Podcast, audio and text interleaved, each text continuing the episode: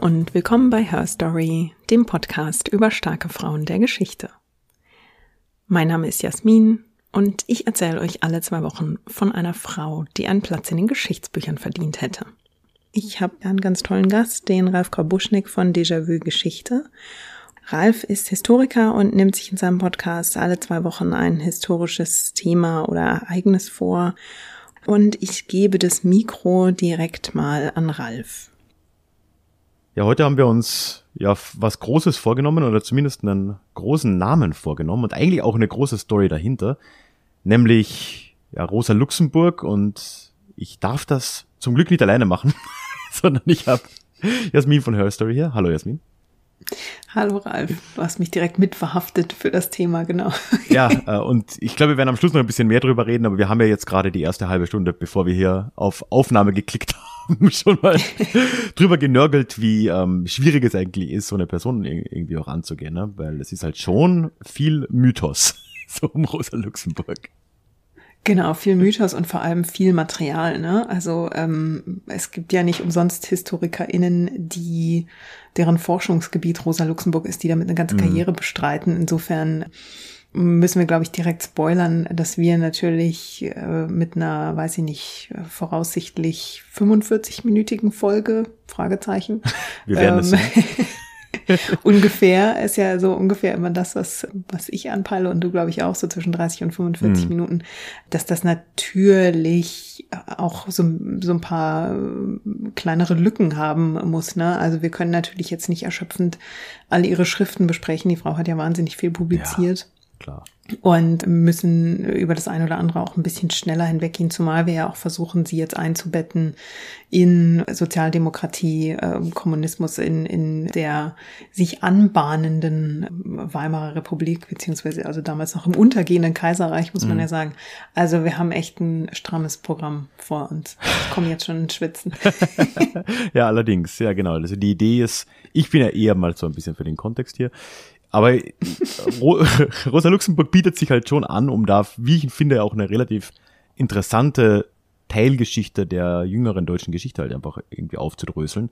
Nämlich einfach die Entstehung der SPD oder der sozialdemokratischen Bewegung oder noch breiter der Arbeiterbewegung, Arbeiterinnenbewegung. Und da war Rosa Luxemburg natürlich in der Zeit, in der sie aktiv war, das ja gar nicht mal so lang war, das sind ja gut nicht mal ganz 20 Jahre oder ziemlich genau 20 Jahre, ne?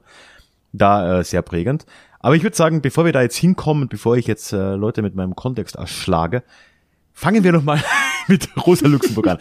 Jasmin, wer war denn Rosa Luxemburg? Genau, ich erschlage die Leute jetzt erstmal mit meiner, mit meinen biografischen ähm, Vorreden, genau. Schön.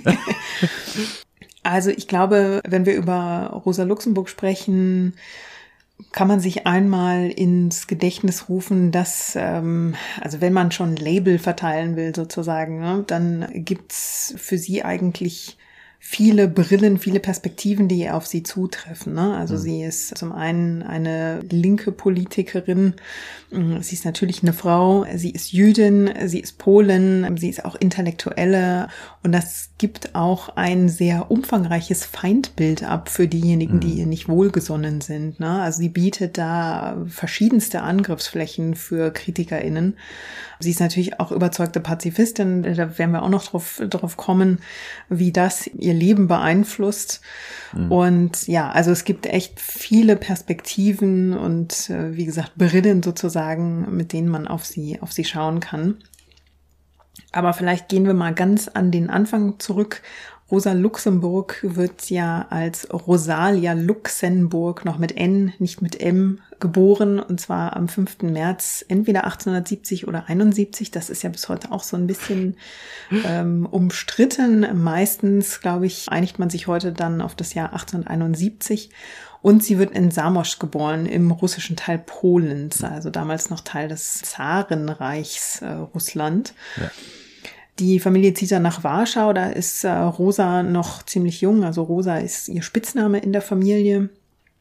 Der Familie geht's ganz gut, aber die sind jetzt nicht sehr betucht. Also der Vater ist Holzhändler, mhm. der Vater ist äh, jüdischer Abstammung und ist wie gesagt Holzhändler, aber wirtschaftlich jetzt nicht so unbedingt äh, sehr, hat nicht so ein mega glückliches Händchen, also äh, die schwelgen jetzt nicht im Geld. Aber die Familie ist quasi kulturell reich, also ähm, Kultur liegt ihnen sehr am Herzen. Ähm, das ist auch was, was der Mutter zum Beispiel sehr am Herzen liegt. Die hat auch eine klassische Bildung äh, genossen und deswegen liest man im Hause Luxemburg sehr viel Goethe und Schiller. Das sind Ach. so die Hauspoeten sozusagen. Auf ähm, Deutsch dann auch, oder was war dann die?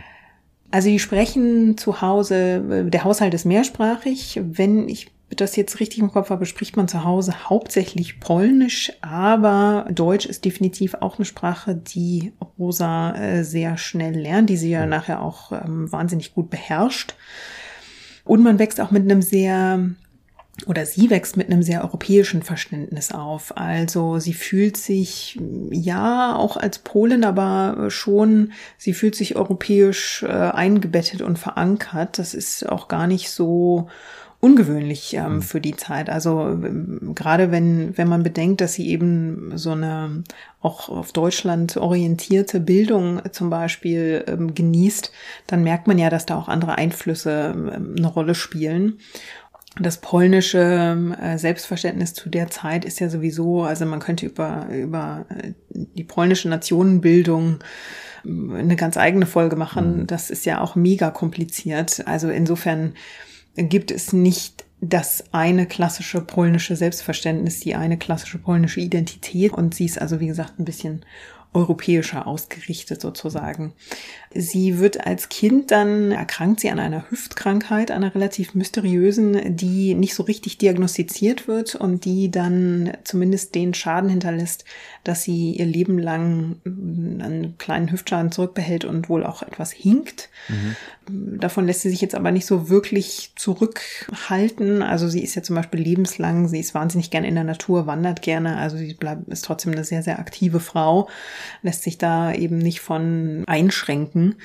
Und sie ist auch eine sehr erfolgreiche Schülerin. Also sie macht ihren Abschluss als Klassenbeste und hätte dafür eigentlich auch eine Medaille bekommen sollen.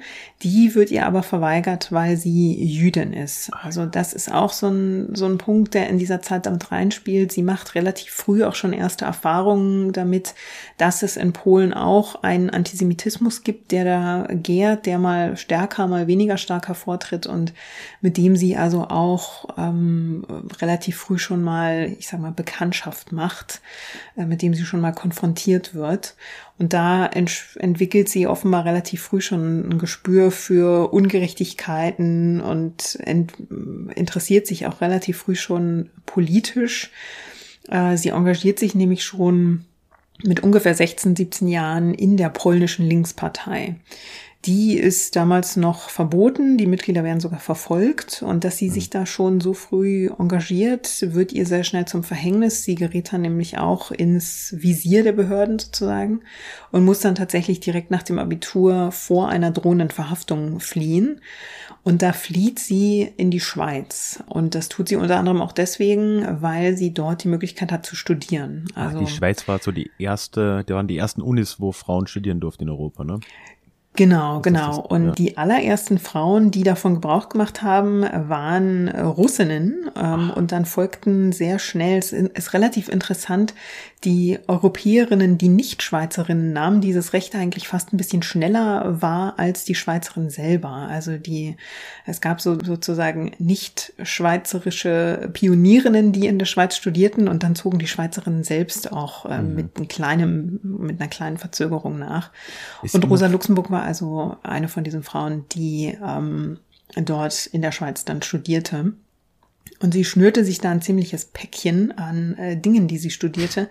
Also sie fing eigentlich an mit Botanik und Zoologie.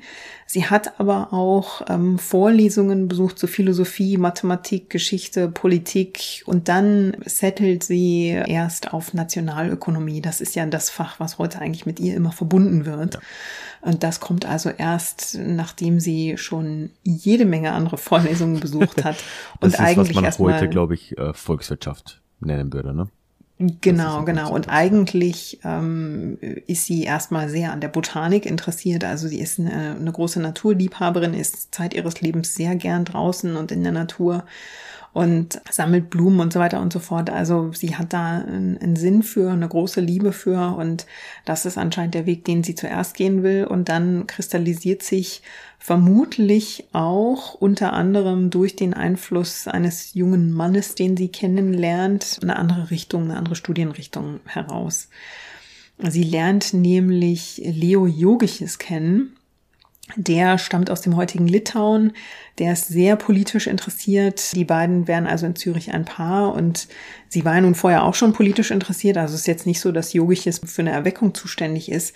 Die beiden diskutieren sehr, sehr viel und das scheint sie dann mit zu beeinflussen, irgendwann eben auch ihr, ihr Studienfach zu wechseln und sich darauf dann doch ganz zu konzentrieren. Also mhm. dieses Interesse wird einfach bei ihr so groß, dass sie sagt, okay, sie will sich mit Nationalökonomie oder heutiger vermutlich Betriebswirtschaftslehre, Volkswirtschaftslehre, solchen, äh, solchen Themen auseinandersetzen.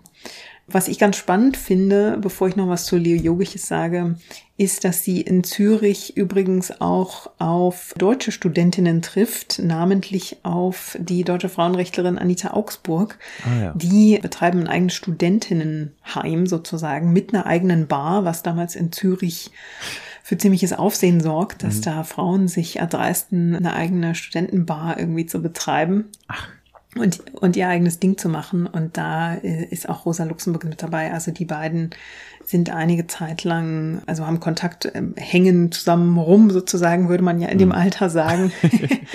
und genau, hängen ab. Und ja, verbringen also als Studentinnen Zeit miteinander. Die kennen sich also. Dann tritt also Leo Yogisis in ihr Leben, der, äh, würde ich sagen, für die junge Rosa Luxemburg sehr lange eine sehr, sehr wichtige Rolle spielt, bis sie sich da so ein Stück weit abnabelt. Also da komme ich auch noch drauf. Ähm, bei den beiden ist es so, die beiden führen eine sehr lange, ja, eine mehrjährige Beziehung. Er ist die Zeit ihres Lebens sehr wichtig für sie. Die beiden führen einen sehr, sehr regen Briefaustausch, weil sie sehr oft räumlich getrennt sind. Also sie lernen sich zwar in Zürich kennen, aber es ist dann sehr schnell so, dass Rosa Luxemburg ähm, sehr viel reist äh, ins Ausland und Jogich ist es eigentlich der, der eine ganze Zeit lang so ziemlich an Zürich klebt und da noch versucht, seine Promotion einzureichen. Jogich ist aber offenbar ja entweder von einer Schreibblockade, einer dauerhaften geplagt oder hm, hat einfach generell so ein bisschen Probleme, Dinge zu Papier zu bringen. Also der kann wunderbar in Diskussionen, kann es aber leider nicht so aufschreiben. Und am Ende ist es dann so, dass er seine, sein Studium sogar ohne Promotion dann also Studium abschließt, aber einfach keine Promotion einreicht, weil er es irgendwie einfach nicht aufs hm. Papier kriegt. Und hängt dafür aber irgendwie noch jahrelang in, in Zürich rum, während Rosa Luxemburg schon längst nach Berlin gezogen ist. Und ähm, er versucht da immer noch zu schreiben und sie will eigentlich, sie versucht ihn nochmal anzutreiben, dass er fertig wird, zu ihr nach Berlin kommt. Sie wünscht sich ein gemeinsames Leben mit ihm und er ist da eigentlich zeitlebens sehr zögerlich. Ähm, ja, also das ist so eine, so eine Beziehung, die von Hochs und Tiefs geprägt wird, die am Anfang aber äh, so ein bisschen ich weiß nicht, ob man es Machtgefälle nennen kann, aber ich glaube, am Anfang traut Rosa Luxemburg ihren eigenen politischen Instinkten noch nicht so ganz. Und sie greift oder, oder fällt immer wieder auf Leo Yogisches zurück, um quasi, sie hat mit ihm so ein bisschen so einen politischen Sparringspartner. Also die beiden tauschen sich eben entweder, wenn sie sich, wenn sie sich äh, sehen, wenn sie im, am gleichen Ort sind, sehr intensiv aus oder später dann, als sie geografisch getrennt sind, in Briefen geht das hin und her mit politischen Überlegungen. Also da werden Theorien gewendet und ähm, Ideen besprochen und das geht eben wirklich, das ist so ein Gedankenaustausch, ein sehr, sehr reger, auf den sie, ich würde sagen, bis Ende der 1890er Jahre ähm, sich sehr verlässt und den sie sehr, sehr schätzt. Und dann Ende der 1890er Jahre, als sie dann in Berlin ist, fängt dann so ein Abnabelungsprozess an, ähm, der dann, ja, bei dem sie ihm gegenüber noch anfängt, so ein bisschen unwirsch zu werden. Also es, es schlägt dann irgendwann dahin um, dass sie äh, keine Lust mehr hat, sich von ihm in seinen Briefen ständig maßregeln zu lassen oder erzählen zu lassen, wo sie jetzt vielleicht in ihrem Denken übers Ziel hinausgeschossen ist, wo sie an ihrer Sprache feilen muss oder solche Sachen. Ähm, wenn man im Hinterkopf behält, dass er später ihre Artikel quasi redigiert, äh, gleichzeitig aber selbst ähm, zumindest bei der Promotion nicht so wirklich was zu Papier bringen kann, merkt man natürlich, wie vielleicht, warum sie eventuell dann irgendwann so ein bisschen genervt ist, ähm, dass sie dann irgendwann das Gefühl hat, er gibt jetzt seinen Senf dazu, aber sie hat irgendwann das Gefühl, sie hat genug gelernt, sie braucht ihn jetzt nicht mehr so wirklich als ähm, ja als Person für den intensiven Austausch. Also wie gesagt, da passiert so ein bisschen so ein Abnabelungsprozess mhm. dann in den 1890er Jahren. Ähm, was die beiden natürlich machen, ist, sie interessieren sich für den Marxismus, der ja damals eine Hochphase und Blüte erlebt. Ne? Also Karl Marx und Friedrich Engels und ihre Theorien sind in aller Munde und die beiden ähm, und gerade Lux Rosa Luxemburg findet, das soll nicht, das, das darf eben nichts Dogmatisches sein, sondern der Marxismus muss aktiv ausgelegt und ausgedeutet äh, werden. Und dass man also stets nach neuen Erkenntnissen innerhalb dieses Marxismus äh, suchen muss und versuchen muss, den also aktiv zu leben. Und interessant ist dann äh, das Jahr 1892, wird, glaube ich, so ein bisschen so ein Wendepunkt. Da tritt sie der polnischen Sozialdemokratischen Partei bei. Ähm, interessant ist dabei, dass ähm, ich habe ja schon mal gesagt, dass die äh, das polnische Nationalverständnis ist ein komplexes. Deswegen gibt es auch sehr verschiedene Strömungen.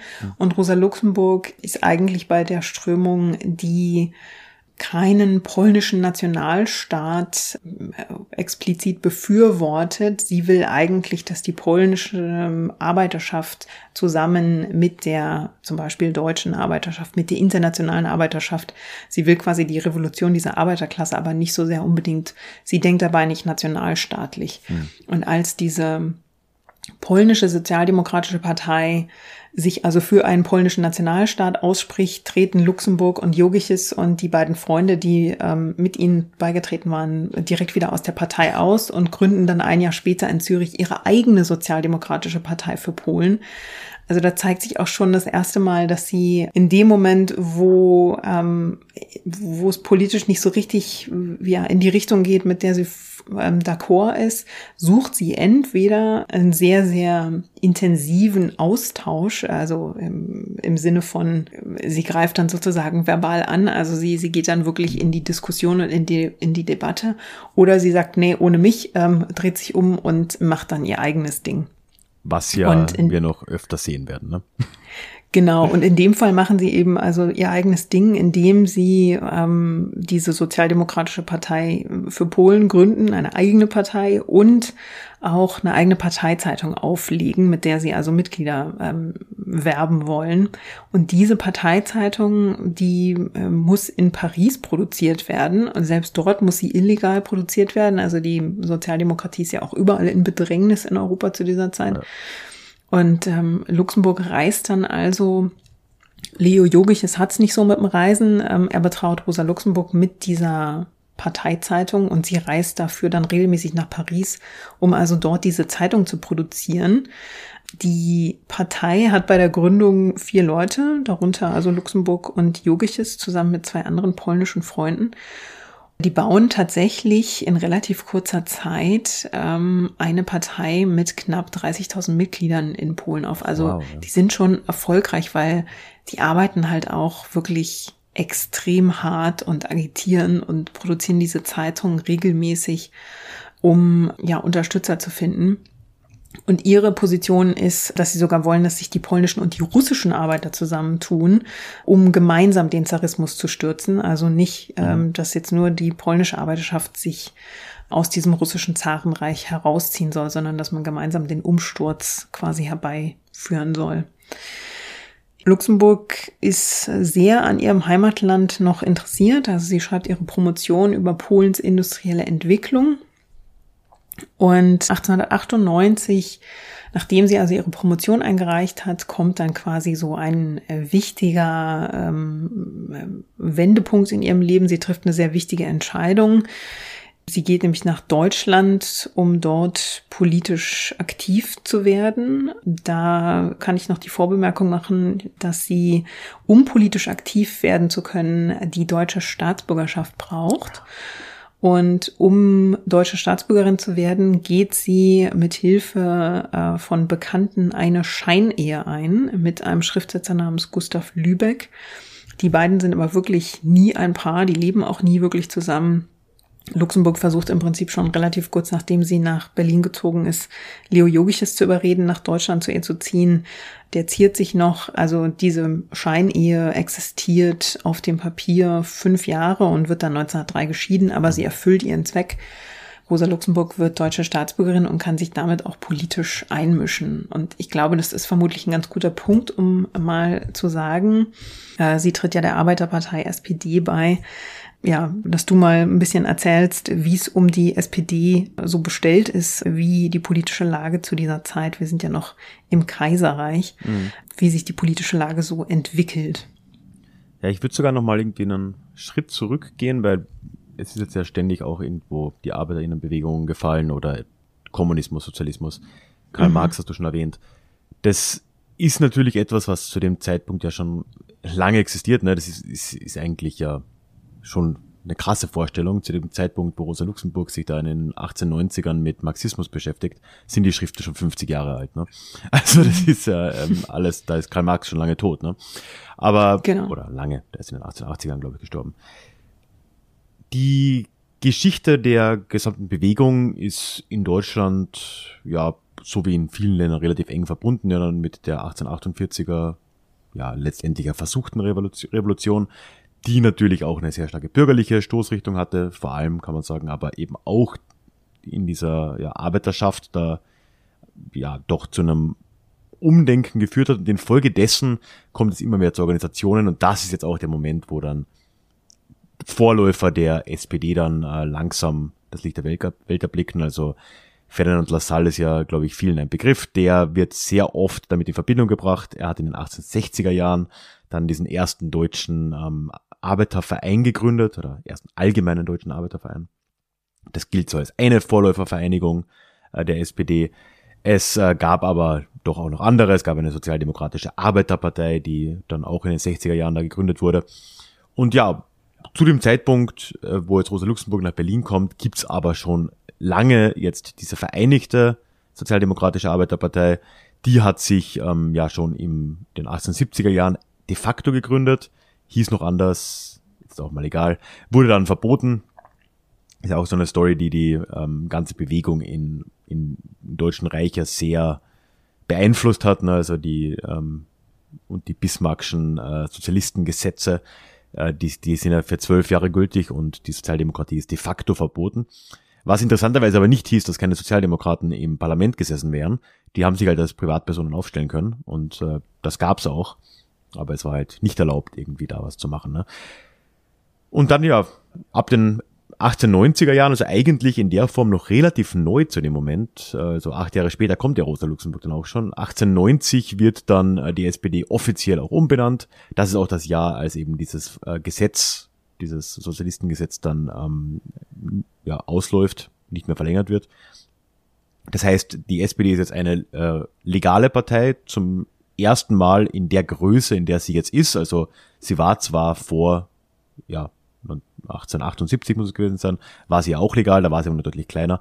Und äh, jetzt 1890 auch durch diese Illegalität hindurch und jetzt in den 1890er Jahren wird die SPD jetzt äh, ja legalisiert und gleichzeitig zu einer äh, sehr großen, äh, sehr mitgliederstarken und auch in Wahlen relativ starken Partei, die aber sehr lange im Kaiserreich dann äh, trotzdem keine äh, echte Macht inne hat. Also das würde noch äh, deutlich länger dauern.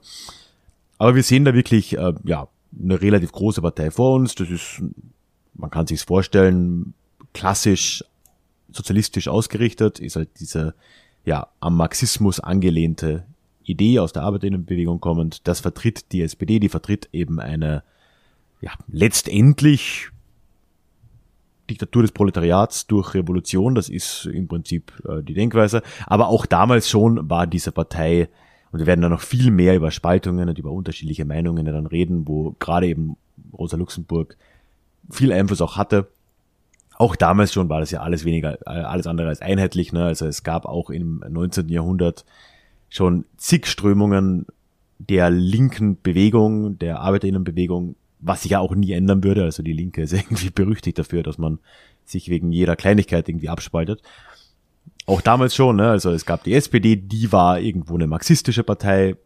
es gab davon getrennt, wenn auch eng mit der SPD verbunden, dann die Gewerkschaftsbewegung, die aber auch nicht immer ganz auf Linie war dessen, was die Partei dann machte. Es gab aber natürlich auch die Anarchisten, die ja irgendwo auch zumindest international eine große Rolle spielten und eine ganz andere Stoßrichtung hatten. Es gab die Syndikalisten, also das äh, breites Ding. Splittergruppen. Endlose, endlose Splittergruppen. Mhm. Äh, ja, das ist halt, ähm, es gibt glaube ich auch Anarchosyndikalisten. Also mein Gott, äh, hört gar nicht mehr auf. Und ja, die SPD ist aber zu dem Zeitpunkt schon ganz klar die äh, Speerspitze dieser ganzen Bewegung in Deutschland und vereint schon auch vieles von dem in sich. Also jetzt Anarchismus und so nicht, aber schon ja weite Teile der, der Bewegung und dieser linken Ideen, die in den Jahrzehnten davor entstanden sind, sind von der mhm. SPD in dem Moment äh, vertreten. Und äh, ja, wie gesagt, ist de facto zu dem Zeitpunkt jetzt, wo Roter Luxemburg da auftritt, auch schon eine äh, Massenpartei. Wir ähm, kann man einfach mal kurz so ein paar Wahlergebnisse auch zeigen. Also da, da sieht man schon, das ist, das ist wirklich nennenswert. Vor dem Verbot, also ja, 78 wurde die Partei ja dann verboten, da äh, hatte sie neun Prozent in Wahlen, was ja schon mal ziemlich gut war, ne? Dafür, dass die ganze Bewegung da erst zehn Jahre alt war. Oder mhm. vielleicht 15. Aber jetzt in den 90er Jahren, da, äh, also die werden wieder legalisiert, steigen dann mal mit fast 20 Prozent in den nächsten Wahlen ein, dann 23, 27 und äh, das Ganze in Richtung Weltkrieg, dann schauen wir so auf äh, ja 35 Prozent plus minus in den Wahlen 1912 zum Beispiel. Ne? Äh, natürlich unfassbar ungleiches Wahlsystem, ne? also einfach nur mal ein Gefühl zu geben, wie demokratisch die, das Kaiserreich war. Mit 35 Prozent in den Wahlen hat man 110 von fast 400 Sitzen bekommen, also ein Viertel, bisschen mehr als ein Viertel äh, hm, wie das zusammengeht. Naja. Aber ja, das ist im Prinzip diese Partei und die ist sich zu dem Moment auch schon ein wenig uneinig, was denn sie genau will, weil es eben sehr viele Strömungen gibt.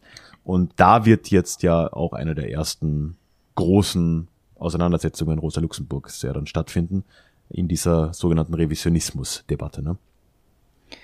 Genau, also die Partei diskutiert ja im Prinzip darüber, ja, in welche Richtung sie sich entwickeln will. Ne? Und ich glaube, man kann sagen, Rosa Luxemburg ist ähm, während ihrer Mitgliedschaft in der Partei eine derjenigen, die die Partei da zum Teil auch ein Stück weit vor sich hertreibt. Ne? Mhm. Also sie ist immer diejenige, die irgendwie herausfordert und die vielleicht ähm, die Haltung noch ein Stück weit zuspitzt und anspitzt, um die Leute auch herauszufordern, sich wirklich damit auseinanderzusetzen und sie scheut auch keine Auseinandersetzung. Also in dem Fall ist es so, dass diese sogenannte Revisionismusdebatte also die Partei erfasst. Ähm, die Frage entzündet sich ja daran, will man soziale Reformen umsetzen, also will man auf Reform setzen oder auf Revolution im Prinzip jetzt mal ja. ganz salopp gesagt.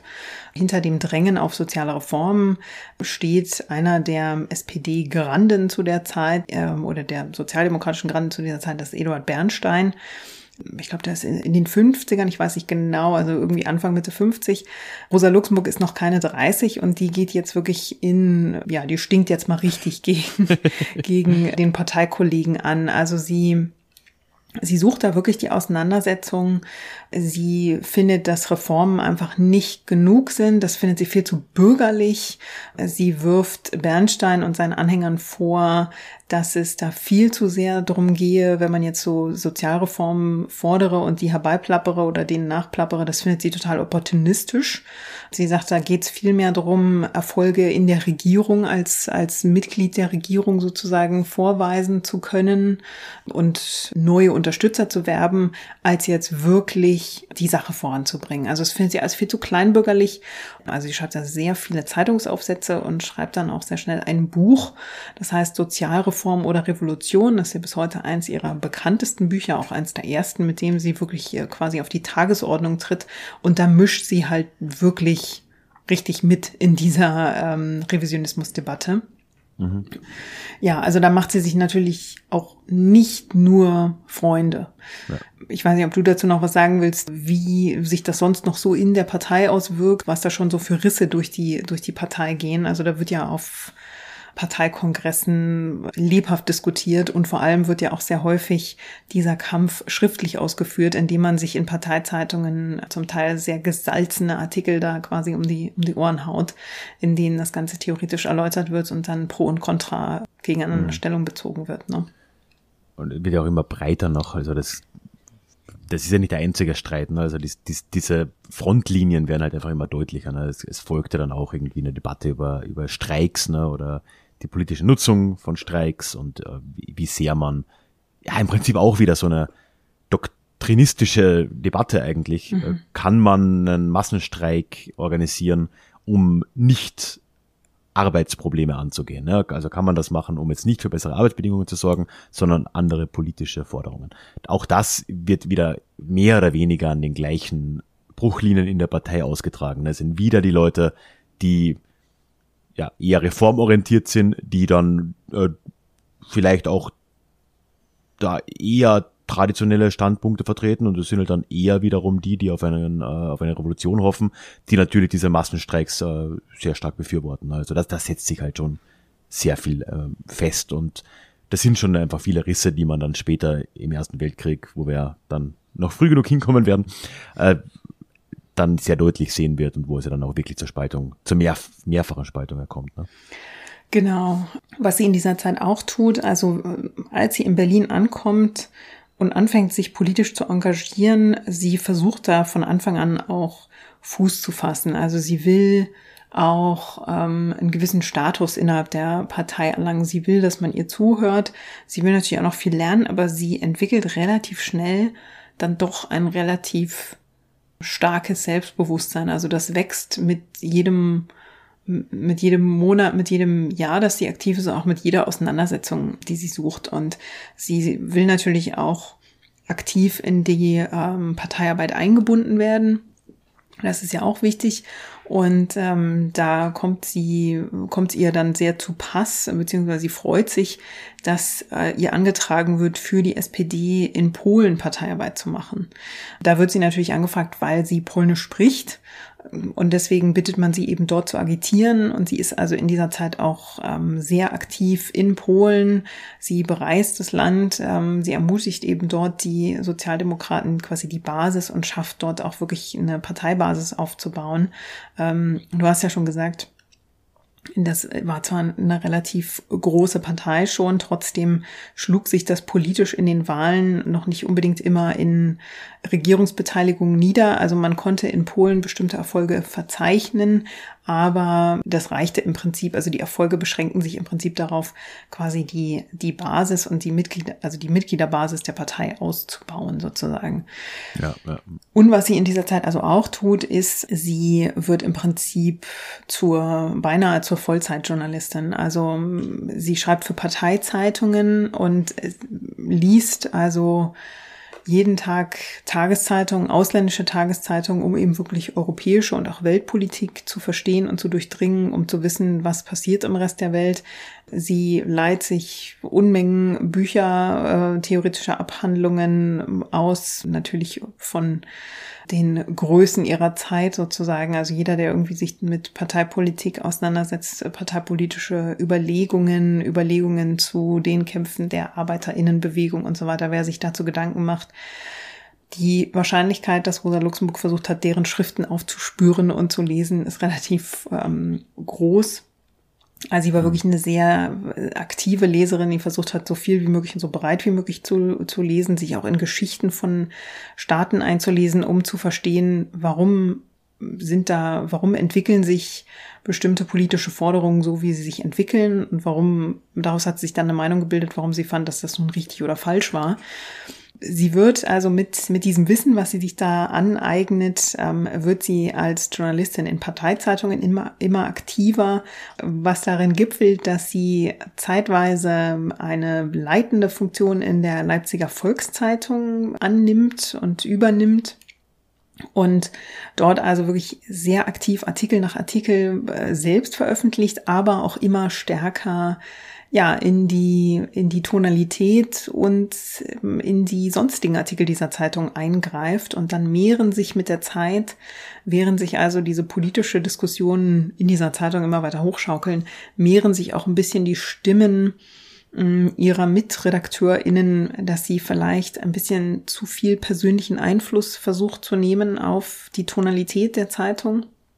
Mhm. Und irgendwann gipfelt das dann darin, dass sie sich dann doch wieder zurückzieht, dass es ihr zu viel wird, dass ihr das Ganze zu heiß wird und sie so ein bisschen sich die Finger daran verbrennt, eine, eine ganze Zeitung von dem Kaliber tragen zu wollen sozusagen und da ihren, ihren Einfluss äh, über die Zeitung mit ausüben zu wollen.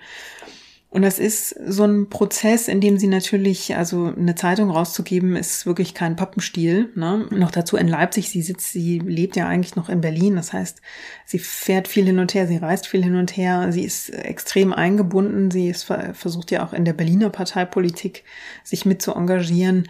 Und das ist so ein Prozess, in dem das Politische wirklich für sie die Priorität Nummer eins ist und sie sich so ein Stück weit abnabelt. Also zum einen, habe ich ja vorhin erzählt, wird wird ihre, ihre Briefbeziehung mit Leo Jogich ist so ein bisschen holperiger, würde ich sagen. Mhm. Also da klingen immer mal wieder so Misstöne durch, dass sie sich beschwert, dass er irgendwie nur so kühl zurückschreibt. Er könnte ja auch mal was Nettes, was Romantisches schreiben und Jogich, das ist da offenbar jetzt nicht so der Typ für, lässt sich da so ein bisschen mhm. bitten. Ähm, gleichzeitig nabelt sie sich aber auch von zu Hause ähm, immer weiter ab. Also ihre Mutter ist schon verstorben, ich glaube noch während ihres Studiums in Zürich. Und ihr Vater schreibt ihr dann irgendwann, also schreibt ihr immer wieder Briefe aus Polen und hofft natürlich, dass die Tochter sich zurückmeldet. Der Vater ist verwitwet, mittlerweile alt und kränklich und will natürlich eine Verbindung zu seiner Tochter halten. Die schreibt aber immer seltener zurück und irgendwann schreibt er ihr dann einen ziemlich enttäuschten Brief, bei dem ich mir auch sogar mal ähm, das Zitat aufgeschrieben habe, ähm, weil ich fand, es klang schon sehr, ja, bezeichnend und verbittert. Also er schreibt zu ihr, Zitat, du bist mit sozialen Fragen befasst und die häuslich-familiären Angelegenheiten sind sogar vom zweiten Platz gerückt. Naja, was tun? Ich muss auch das annehmen, denn offensichtlich fehlte noch ein Tropfen Wermut im Kelch. Ich kann dich mit meiner Korrespondenz nicht mehr belasten. Bleib gesund, dein dich liebender Vater. Also das ist so vom Ton her schon, ja, man merkt, er ist einfach ähm, angefasst. Ähm, er ist sicherlich traurig, dass er von seiner Tochter so wenig hört und ein Stück weit verbittert, dass er das Gefühl hat, alles andere ist wichtiger als die eigene Familie ja, man weiß auch nicht mal, also sein Brief ist erhalten, ähm, man weiß aber nicht, ob sie darauf überhaupt reagiert hat, ob sie da einen Antwortbrief geschrieben hat. Der Vater stirbt allerdings relativ kurze Zeit später und das nimmt sie dann sehr mit. Also da braucht sie Monate, um sich von dieser Trauer zu, zu erholen.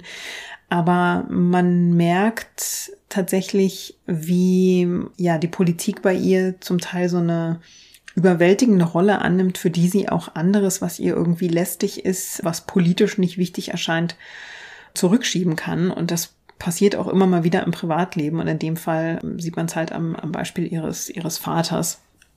Mhm. Dieses, dieses Engagement bewährt sich in der Hinsicht, dass sie sich wirklich einen Ruf erarbeitet. Ne? Also sie wird relativ bald dann als rote Rosa bekannt, was natürlich nicht von allen nur als Kompliment gemeint ist. Und sie muss sich auch ja häufiger gegen Angriffe wehren, die auch immer mal wieder misogyn geraten und äh, wo man sich einfach auch darüber echauffiert, dass sich eine Frau hier rausnimmt, solche steilen Thesen zur Parteipolitik aufzustellen. Mhm. Das ist ja aber, also sie lässt sich von solchen Sachen jetzt wirklich nicht zurückhalten. Sie geht ja immer noch einen Schritt weiter. Sie mischt auch im Reichstagswahlkampf ordentlich mit. 1903 äh, lässt sich da, hält mit ihrer Meinung auch nicht hinterm Berg und äußert sich dann mal über den Kaiser äh, und sagt über den, Zitat, der Mann, der von der guten und gesicherten Existenz der deutschen Arbeiter spricht, hat keine Ahnung von den Tatsachen. Das wird direkt als Majestätsbeleidigung ausgelegt und dafür kriegt sie dann auch ihre erste Gefängnisstrafe, nämlich drei Monate Gefängnis. Das wird jetzt ein, ein sich wiederholendes Muster. Also nicht unbedingt die mhm. Majestätsbeleidigung, aber dass sie für ihr Eintreten, für ihre Überzeugungen und für die scharfen Worte, die sie zum Teil dafür wählt, immer wieder ins, ins Gefängnis gesteckt wird. Ne? Zwei Jahre später gibt es eigentlich schon so eine hm, eine nächste Entwicklung, ähm, die Rosa Luxemburg in ihrem politischen Denken wieder aus der Reserve lockt, sage ich mal. Das ist der Petersburger Blutsonntag, mhm. in dem sich ja die russische Arbeiterschaft, die, die einfachen und armen Russinnen erheben, zum Petersberger, äh, Petersburger Schloss ziehen. Und Zar Nikolaus II. ordnet an, dass seine Soldaten auf die russischen Demonstranten schießen. Und rund 1000 von diesen DemonstrantInnen sterben also an diesem Blutsonntag. Das führt wiederum auch zu einer Revolution in Polen, weil sich die, die Polen unter anderem im Protest gegen diesen Petersburger Blutsonntag und diese zaristische Gewalt mhm. erheben. Die wird auch niedergeschlagen, diese Revolution. Äh, und Rosa Luxemburg ist in diesen Jahren, also oder in dieser Zeit, eine sehr gefragte Gesprächspartnerin. Also zum einen ähm, hat sie natürlich Gedanken zu dem, was in Russland passiert, und zum anderen ist sie natürlich wahnsinnig gefragt äh, im Zuge der polnischen Frage, nenne ich es jetzt mal. Und sie unterstützt den polnischen Aufstand gegen das zaristische Russland. Also sie ist definitiv der Meinung, das Zarenregime, dieses brutale Zarenregime muss weg. Und da positioniert sie sich sehr eindeutig, während die Sozialdemokratie in dieser Zeit ja auch wieder so ein bisschen ja rätselt und äh, einmal mehr sich in einer Debatte verstrickt, wie man sich jetzt in Deutschland zur Revolution in Russland stellen soll. Man hat fast so ein bisschen so ein Déjà-vu, wenn man das mhm. aus heutiger oder in unserer heutigen Situation im, wir nehmen im April 2022 auf, ähm, ja, hat man so ein bisschen ein, Déjà-vu bei der Frage, wie sich politische Parteien zu ja. russischen Positionen verhalten wollen. Da gab es ja. wohl ein paar Zahn-Nikolaus-Versteher, ne? Es ging einmal mehr um die Frage, wie wie will man den Protest äußern? Äh, und da spielte auch einmal mehr wieder, wieder rein, was du vorhin schon mal ähm, gesprochen hast. Man kam wieder auf so eine äh, Diskussionspunkte zurück. Will man äh, sich mithilfe von Generalstreiks Gehör verschaffen? Will man ein anderes, stärkeres Vorgehen wählen? Ähm, Rosa Luxemburg war in den meisten Fällen immer für das radikalere Vorgehen.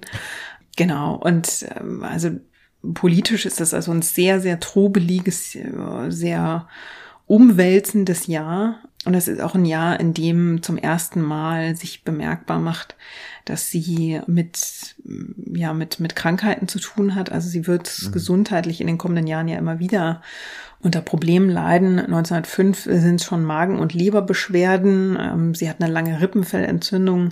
Also das ähm, hemmt sie in dieser Zeit und sie versucht aber eigentlich trotzdem so aktiv wie möglich zu bleiben. Also sie treibt, glaube ich, zum Teil auch ein bisschen Raubbau an ihrer eigenen Gesundheit. Sie engagiert sich in Deutschland und Polen. Sie reist durch Deutschland und durch ganz Europa, besucht Kongresse und diskutiert überall, wo es was zu diskutieren gibt und trifft da auch Lenin und Trotzki zum Beispiel.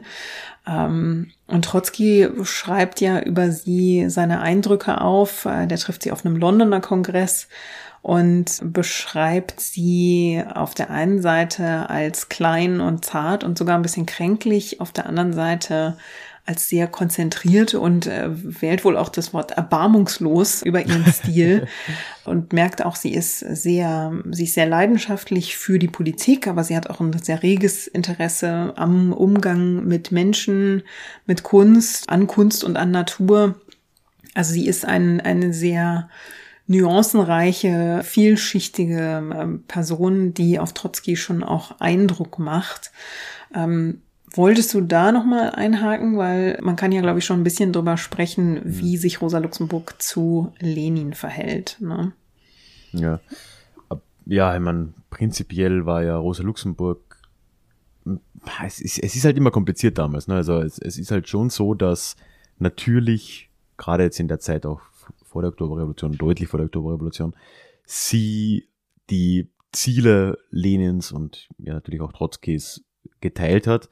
Sie hatte aber damals, wenn das jetzt richtig im Kopf hat, auch immer schon äh, Probleme darin, wie äh, eben Lenin dann die bolschewistische Partei geführt hat. Ne? Das war ja schon vieles von dem, was ja später dann in der werdenden Sowjetunion zur Staatsrealität wurde, war ja in dieser mhm. Partei irgendwo schon angelegt. Ne? Also das war eine oder wurde zunehmend zu einer relativ straff organisierten äh, Partei, die ja durchaus sich als Speerspitze dieser Revolution eben verstand und schon auch irgendwo davon ausging, dass eben eine Revolution nur mit so einer ja, spitzen zulaufenden Elite de facto, so würden, jetzt hätte es Lenin nie gesagt, aber mhm. de facto äh, war das die Meinung, ne, dass, dass es das eben braucht und dass die da quasi als Speerspitze da vorangehen müssen ähm, was sich ja historisch jetzt oder zumindest faktisch ja vielleicht bewahrheitet äh, haben könnte 1917.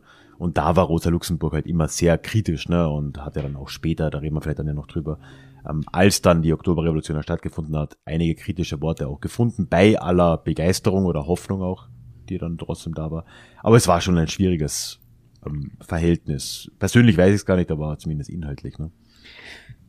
Ja, inhaltlich auf jeden Fall. Das, was du gerade als spitz zulaufende Elite beschrieben hast, das hat Rosa Luxemburg später ja auch als Parteidiktatur bezeichnet, was ja auch eine Diskussion ist, die auch innerhalb der russischen Bewegung selbst geführt wurde. Ne? Also da haben wir ja auch die mhm. Spaltung mhm. der Bolschewiken und der Menschewiken und das war ja auch so einer der Punkte, ich habe ja mal eine Folge über ähm, Alexandra Kollontai gemacht und die trug sich ja auch zunehmend schwerer damit, dass dieser ursprüngliche Anspruch, die Revolution soll von den Massen getragen werden, dass der von Lenin eigentlich zunehmend ignoriert wurde, dass es mehr und mehr darum ging, wir sind eine Gruppe von Menschen, die wissen, wie es gemacht werden soll, wie es am besten geht, ja. jetzt mal ganz vereinfacht formuliert. Und dass also diese Gruppe den, den, die Marschrichtung vorgeben wollte, das stieß ja in der Tat auch innerhalb Russlands nicht nur auf Zustimmung. Ne? Und da gehört also auch Rosa Luxemburg zu denen, die das von außerhalb Russlands beobachteten und da auch kritisch, zunehmend kritisch Zustellung nahmen, genau. Ja, ich habe ja schon mal angedeutet, dass sie sich von Leo Jogiches in dieser Zeit auch so ein bisschen abnabelt. Die beiden trennen sich dann 1906, bleiben sich aber ziemlich eng verbunden. Und 1906 äh, ist schon wieder ein Jahr, in dem sie erneut zu einer Gefängnisstrafe verurteilt wird. Mm, sie hat sich nämlich auf dem Jenaer Parteitag sehr hitzig geäußert, nämlich genau in dieser Debatte, wie will man jetzt mit der Revolution in Russland ähm, oder mit diesem, mit dem Petersburger Blutsonntag und der ähm, Reaktion darauf, wie will man damit umgehen innerhalb der Sozialdemokratie. Sie wollte da definitiv eine von der Massenbewegung getragene Antwort. Sie wollte also nicht irgendwie einfach, das habe ich ja gerade schon gesagt, sie, ihr waren jetzt sowas wie Generalstreiks, das war ihr nicht radikal genug. Das habe ich, glaube ich, vorhin falsch dargestellt, ja. Gut, dass du es korrigierst. Sie wollte ja was Radikaleres als den Generalstreik. Genau. Da war ich davon abgelenkt, dass ich einen Generalstreik wahrscheinlich einfach schon recht radikal bin. ja. ja, jedenfalls ähm, äußert sie sich da so scharf, dass sie wegen Aufheizung zu Gewalttätigkeiten, so wurde der Vorwurf genannt, ähm, bei diesem Jenaer Parteitag dann tatsächlich vor Gericht gezerrt wurde, mal wieder von der Obrigkeit. Ähm, der Staatsanwalt beantragte vier Monate Gefängnis und das Strafmaß ähm, hatte wohl auch ausdrücklich damit zu tun, dass sie eine relativ hohe angesehene Position innerhalb der Sozialdemokraten hatte.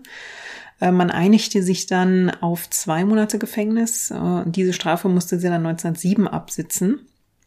Und gleichzeitig mhm drohte ja auch in Polen eine Anklage, weil sie sich ja dort auch sehr für die polnische Revolution engagiert hatte und weil sie dort eben auch der Sozialdemokratie angehörte. Und deswegen wurde sie also zusammen mit Leo Jogiches in Polen angeklagt, konnte sich diesem Prozess aber entziehen, weil sie einfach in Deutschland blieb und nicht hinreiste, unter anderem aus gesundheitlichen Gründen. Yogisches stand tatsächlich in Polen vor Gericht, wurde dann auch zu acht Jahren Zwangsarbeit und Aberkennung der bürgerlichen Rechte verurteilt. Da war sie ziemlich geschockt. Ähm, Yogisches hatte dann das Glück, dass er zusammen mit seinem Wächter äh, fliehen konnte. also nicht äh, am Wächter vorbei, sondern zusammen mit einem Wächter. Und der ist dann nach Berlin zurückgekehrt. Die beiden waren also wieder vereint, was jetzt privat nicht ganz so unkompliziert war, denn Rosa Luxemburg hatte zu dieser Zeit eine Beziehung mit Kostja Zetkin, dem Sohn von Clara Zetkin, über die wir jetzt noch gar nicht geredet haben. Mm. Das ist ja auch so eine, wenn man Clara Zetkin sagt, muss man ja eigentlich auch gleich mm, eine mehrstündige Podcast-Folge aufnehmen. Deswegen würde ich da jetzt gar nicht Genau, deswegen Lassen würde ich jetzt mal. gar nicht so viel tiefer drauf eingehen. Also Clara Zetkin ist ja den meisten auch ein Begriff. Und die beiden führen also eine sehr enge Freundschaft schon seit Jahren. Also das sind eigentlich die beiden radikaleren, sag ich mal, innerhalb der Sozialdemokratie, die beiden Frauen, die mit ihren Positionen die Sozialdemokratie gemeinsam auch immer mal wieder vor sich hertreiben. Und sie verstehen sich also sehr gut und haben sehr lange schon sehr persönliche, gute Verbindungen geknüpft. Luxemburg kennt Kostja Zetkin schon seitdem er irgendwie 12, 13 Jahre alt ist und der ist also mittlerweile ein junger Mann und daraus entsteht nun also eine Liebesbeziehung, die mehrere Jahre dauert, so von 1907 bis 1915. Ja, das also ist so die private Entwicklung und nach ihrer Freilassung aus dem Gefängnis 1907 gibt es eine berufliche Entwicklung, nämlich ihr wird eine Stellung angetragen an der SPD-Parteischule. Also ihr SPD-Freund Karl Kautsky, mit dem sie ja wirklich schon ähm, lange auch befreundet ist, der auch so einer ihrer wichtigen ähm, Partner für politischen Austausch ist, dessen Frau Luise Kautsky sie auch sehr schätzt, äh, mit der ist sie auch sehr eng befreundet. Kautsky trägt ja also eine Position an dieser Parteischule an und will, dass sie Nationalökonomie unterrichtet. Das ist ja nun auch das Fach, das sie studiert hat. Also sie ist da durchaus für qualifiziert. Sie schreibt allerdings in einem Brief an Yogiches, dass sie an dieser Stelle eigentlich oder zumindest am Schulbetrieb ähm, herzlich wenig interessiert ist. Das findet sie eigentlich ziemlich unsexy. Was sie dann überzeugt, ist die gute Bezahlung und der, ähm, der Arbeitsaufwand sozusagen. Also sie schreibt, sie hat ein halbes Jahr Arbeit und dann ein halbes Jahr frei ähm, aufgrund dieses, dieses Schulturnus. Was für sie bedeutet, äh, sie, sie bekommt in dieser Zeit eine ziemlich gute Bezahlung, ähm, die sie durch das ganze Jahr trägt sozusagen, die ja also die Existenz sichert. Und bis dahin hat sie, das gilt eigentlich Zeit ihres Lebens, sie hat interessanterweise, obwohl sie Nationalökonomin ist, nicht das glücklichste Händchen mit Geld. Und dass sie nun also mit dieser Stelle eine relativ gute gesicherte Bezahlung hat, wo jeden Monat Geld ausgezahlt wird, ist für sie also äh, perfekt. Ähm, noch dazu, weil sie eben, wie gesagt, nur ein halbes Jahr Arbeit hat und das andere halbe Jahr sich auf Aufsätze und Bücher ähm, schreiben konzentrieren kann. Das kommt ihr also mit dem, was sie oder für das, was sie tun will, sehr entgegen. Sie hat das Gefühl, sie kann sich trotzdem weiterhin politisch engagieren und ihre theoretischen und schreibenden Tätigkeiten vorantreiben und ja, hat einen gesicherten Verdienst. Also trifft da, man könnte fast sagen, eine, wenn ich jetzt ein bisschen fies sein würde, würde ich sagen, trifft eine relativ spießige Entscheidung, weil sie sich für die, für die finanzielle Sicherheit entscheidet. Aber ähm, kann ich natürlich, also ich finde es schon nachvollziehbar. Ja. Ne? Das ist also die berufliche Entwicklung. Und jetzt habe ich ja vorhin vor kurzem Clara Zetkin gesagt, und ich glaube, einen Punkt, den müsste man nochmal mit aufgreifen. Das ist ein guter Zeitpunkt, um mal ganz kurz was zu Rosa Luxemburg und der Frauenbewegung zu sagen. Ich glaube, da, also mein Gefühl ist, dass sie da häufig ein bisschen verteufelt wird. Also ich habe da, ich habe da eine äh, zwiegespaltene Meinung. Also ich, ich finde, man kann sie vielleicht nicht vollkommen verteufeln, dass sie gar nichts getan hat oder sich absichtlich gegen die Frauen gewandt hat. Aber ich glaube, man kann auch relativ deutlich sagen, dass sie verhältnismäßig wenig für die Frauenbewegung getan hat. Ich, vielleicht, vielleicht kann man so ausdrücken. Also ja ja, sie war mit Clara Zetkin befreundet, die Frauenrechtlerin war, aber Rosa Luxemburg hat sich jetzt in den Debatten, die die Frauenbewegung damals beschäftigt haben und auch in der ähm, im Kampf fürs Frauenwahlrecht jetzt nicht unbedingt besonders hervorgetan. Also sie hat da jetzt ja, sie hat sich auch mal über das Frauenwahlrecht geäußert, aber ähm, sie war jetzt nicht eine derjenigen, die das an vorderster Front mit eingefordert haben und da aktiv, ja, sich in der Frauenbewegung engagiert haben. Also Rosa Luxemburg hat da immer so ein bisschen ihr eigenes Ding gemacht und hat sich da, wollte sich da nicht so ein, ich weiß nicht, ob sie sich nicht einspannen lassen wollte oder ob sie das Gefühl hatte, sie wollte sich lieber mit anderen politischen Themen, nämlich mit der eigentlichen Parteiarbeit und zum Beispiel mit der polnischen Frage, nenne ich es jetzt mal, ähm, und natürlich mit der Revolutionsfrage auseinandersetzen. Also sie lehnte den bürgerlichen Feminismus ab und sie sah jetzt den, den, das Frauenwahlrecht oder den Kampf fürs Frauenwahlrecht nicht so sehr als, als ein Thema der Frauenbewegung, sondern sie war eine derjenigen, die fanden, das Frauenwahlrecht ist ein Thema, das quasi von der Arbeiterinnenbewegung mit erkämpft werden muss. Also sie hat einfach mit dieser in weiten Teilen bürgerlichen Frauenbewegung, in, in der sich also viele bürgerliche Frauen engagierten, mit der wurde sie anscheinend nicht so richtig warm äh, und da wollte sie, da wollte sie kein, nicht unbedingt ein Teil von dieser Bewegung sein. Und Wobei man da fairerweise ja zugute halten muss, dass das ja doch auch mehr oder weniger so eingetreten ist letzten Endes. Ne? Also das Frauenwahlrecht ist ja dann doch sehr eng mit der SPD verbunden dann 1918. Ne? Ja, mit der Partei, aber nicht unbedingt mit ihr, würde ich sagen. Ne? Ja, das, das. das ja. Ähm, so eine Episode, wo man so ein bisschen sieht, dass sie da vielleicht auch einen Ticken äh, zwischen den, zwischen den Stühlen sitzt oder vielleicht kann man es auch so sagen, dass sie die Frauenbewegung, die bürgerliche Frauenbewegung, mh, mm, nicht so richtig versteht. Ähm, dass sie. Weil sie bürgerliche Politik nicht versteht, wahrscheinlich schlicht und ergreifend, oder? Ja, ähm, das kann damit mit, mit reinspielen, weil sie diese Politik auch ablehnt, zum Teil ja mit sehr deutlichen Worten. Sie, sie würde also irgendwie nicht so richtig warm und es zeigt sich im Gebärstreik, das ist ja auch ein, eine Diskussion innerhalb der, der Sozialdemokratie zu dieser Zeit, also um 1913. Die entspringt ja daraus, dass Arbeiterinnen mit, mit unzähligen Kindern zunehmend Sorge haben, wie sie diese Kinder versorgen sollen, ja, und dass die der fehlende Zugang zu, zu Geburtenkontrolle mm, für diese Frauen wirklich ein Problem darstellt, weil die einfach nicht wissen, ja, wie soll ich meiner Arbeit in der Fabrik nachgehen und gleichzeitig acht Kinder sind ja keine Seltenheit und gleichzeitig mhm. acht Kinder versorgen, für die irgendwie Essen auf den Tisch bringen und die erziehen und ja, wie, wie soll das zu schaffen sein? So.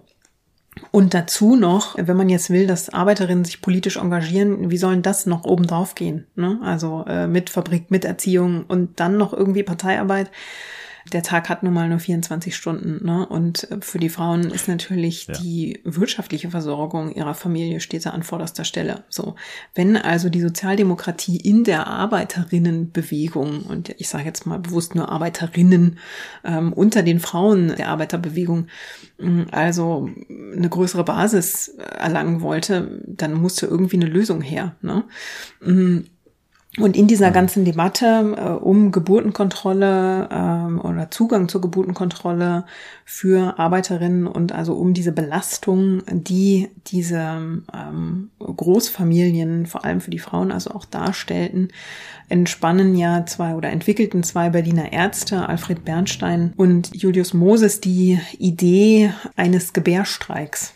Also zum einen äh, haben die über Verhütung aufgeklärt, weil sie also die Situation, es waren nun mal zwei Ärzte, die kannten die Situation der Arbeiterinnen sehr gut. Und ähm, die entwickelten die Idee, Wer, wenn die Frauen also mehr Selbstbestimmung wollen und da Fortschritte machen wollen, dann könnte doch ein Gebärstreik, äh, sie nannten das eine unblutige Tat im Klassenkampf sein. Ja, also ähm, sie weigern sich einfach ähm, zum einen in diese in diesem Kreislauf immer noch ein Kind, immer noch ein Kind und wie soll ich die ernähren? Ähm, in diesem ähm, Kreislauf dazu quasi beizutragen und Gleichzeitig ähm, gab es ja damals auch, wir haben ja schon das, das Hochrüsten, 1913 kündigt sich schon an, der ganze Kontinent zittert ja. eigentlich schon vor einem nahenden Krieg. Was da eben auch mit reinspielt, ist, äh, dass Frauen nicht länger Gebärmaschinen von Soldaten sein wollen, die dann von der Obrigkeit in den Krieg geschickt werden. So, das ist also so ein bisschen der der Hintergrund für diesen Gebärstreik. Äh, oder für die Idee des Gebärstreiks. Und die wird tatsächlich von relativ vielen Frauen innerhalb der Sozialdemokratie unterstützt. Wenig überraschend sind die Männer zu großen Teilen dagegen. Die finden schon Verhütungsmittel unsittlich und moralisch fragwürdig. Und das ist also wieder einmal so eine, so eine Diskussion, in der sich die Sozialdemokratie verheddert. Und der Vorstand lädt dann 1913 zu einer Parteiversammlung gegen den Gebärstreik, auf dem dann Clara Zetkin und Rosa Luxemburg sprechen sollen. Und Luxemburg ah, ja. ist und bleibt ja kinderlos. Sie hat sich das zeitweise selbst anders vorgestellt. Also sie wollte mit Leo Jogisch eigentlich eine Familie gründen, hatte davon lange geträumt. Das trat eben nicht ein. Sicherlich auch aufgrund von Yogisches insgesamt sehr zögerlichem Verhalten innerhalb dieser Beziehung und danach war sie irgendwie politisch so engagiert, dass also eine Familie für sie dann keine Realität mehr wurde. Und gleichzeitig hatte sie aber irgendwie eine relativ verhärtete Position. Also obwohl sie selbst eigentlich als kinderlose Frau, die eigentlich lange ein Kind wollte, also einen emotionalen Zugang zumindest zum Thema Kinder und Familie hatte, hielt sie die Anhängerin dieses Gebärstreiks für politisch rückständig. Also das fand sie, sie fand, dass die damit eigentlich, das war eine dumme Idee. So, ähm, ja. wirklich, also sie hat ihnen auch vorgeworfen, dass äh, dummerweise, das war ihr Fehler, hat sie auch entsprechend überheblich, muss man sagen, argumentiert. Auf dieser Parteiversammlung äh, spricht sie also davon, dass diese Befürworterinnen des Gebärstreiks oberflächlich dumm und denkfaul sind. Das mhm. findet wenig Freunde. Das kommt überhaupt nicht gut an. Die Frauen reagieren darauf ziemlich empört. Auf der Parteiversammlung soll eigentlich eine Resolution gegen den Gebärstreik beschlossen werden. Die scheitert dann aber krachend, weil also Luxemburgs Rede und dieses Auftreten von ihr und auch Zetkin für so viel Empörung sorgen, dass man überhaupt nicht mehr sich Gehör verschaffen kann. Also diese, diese Versammlung ist ein ziemlicher Reinfall. Und ähm, ja, also das ist für mich so einer der Punkte, wo, wo ich auch mit, mit Luxemburg wirklich ein bisschen Fremdler und ihre, ja, mit, mit ihrer Position einfach auch ein bisschen ähm, Probleme habe, muss ich ganz ehrlich sagen. Also hm, vielleicht ist das, was mhm. du vorhin gesagt hast, dass sie die Frauenbewegung, die bürgerliche Frauenbewegung nicht versteht, weil sie auch bürgerliche Politik nicht versteht. Und ich glaube, man muss zu einem Stück weit auch sagt, sagen, nicht verstehen will. Also da gibt es ja eine politische Ablehnung. Mhm. Ist ja auch Klassenkampfdenken letztendlich irgendwo, ne? Genau, also vielleicht spielt das damit rein und verstellt ihr einfach ein bisschen den, den Blick. Da, da tut sie aber, das muss man, glaube ich, mal aus, aus heutiger Perspektive sagen, da tut sie den Frauen ihrer Zeit keinen Gefallen mit. Also ähm, mhm. da ist sie jetzt wirklich nicht die Unterstützerin, die sie hätte sein können, wenn sie mh, hm, die Scheuklappen vielleicht ein bisschen abgenommen hätte, um es mal ja. so zu sagen um vielleicht noch einen Hot Take reinzuschmeißen. Ich äh, kann mir, äh, ich, mir kommt halt auch vor, dass das ist irgendwo vielleicht nicht veranlagt, aber schon ja aus der eigenen Logik heraus irgendwo erklärbar, wenn man eben so eine doch recht radikal kommunistische oder bald nennt man es kommunistische Politik oder Welt, Weltsicht vertritt, wie Rosa Luxemburg es gemacht hat und letztendlich ja dann jegliche Hoffnung für eine Verbesserung der Welt sehr monokausal auf eine Revolution der Arbeiterklasse de facto reduziert und sagt, ja, wir machen, es kommt die Revolution und dann ist doch alles gut. Mhm. Dann ist äh, halt wahrscheinlich auch das mit dem Frauenwahlrecht ist danach halt gut und auch alles andere ist danach irgendwie gut. Und dann muss man, äh, das ist wieder so ein Reformding, ne? Mhm. Weil halt die bürgerliche Frauenbewegung ist ja dann wiederum eine Reformbewegung auch gewesen, ne? Und oder auch die Suffragettenbewegung. Und es ist halt einfach diese innere Radikalabneigung gegen diese Politik der kleinen Schritte, die Rosa Luxemburg in allem ausgezeichnet hat, eben auch im Revisionismusstreit schon, mhm. die sich vielleicht auch hier wieder ähm, zeigt. Ja, ja. Wobei man, glaube ich, auch dazu sagen kann, dass auch die Frauenbewegung, wenn man sich mit der mal beschäftigt, ähm, die fächert sich auch ziemlich auf. Da gibt's ja dann auch Flügel. Auch da gibt's radikale Vertreterinnen, wie zum Beispiel Anita ja, Augsburg, ihre frühere Studienfreundin, der es auch eigentlich manchmal nicht schnell genug oder nicht äh, radikal genug gehen kann, sozusagen. Ich glaube, man kommt dann nicht an der Schlussfolgerung vorbei, dass ihr halt Frauenrechte einfach nicht wichtig waren ich glaube, daran kommt man nicht vorbei. Ja, oder, ne? oder nicht so wichtig wie andere Ziele, die sie verfolgt hat und, und dass sie ja, genau, vielleicht ja. unterschätzt hat, dass ihr Ansatz, das regelt sich von alleine, das kommt dann schon mit, dass das eine Fehleinschätzung war. Ja. ja. Ja, und damit sind wir jetzt ja auch schon direkt in einer heißen Zeit irgendwo angekommen. Du hast ja vorhin schon äh, gesagt, wie hast du es formuliert? Ganz Europa ist schon. Zittert schon. Ja, zittert genau, zittert schon vor einem zittert Krieg. Zittert schon vor dem Krieg, genau. genau. Äh, Im Jahr 1913, als dieser ähm, Gewehrstreik, äh, ja, Gedanke ja äh, diskutiert wurde, ne? Ja, und äh, nicht mal ganz ein Jahr drauf äh, ist ja auch dieser Krieg dann schon ausgebrochen. Da sind wir jetzt im äh, Sommer 1914.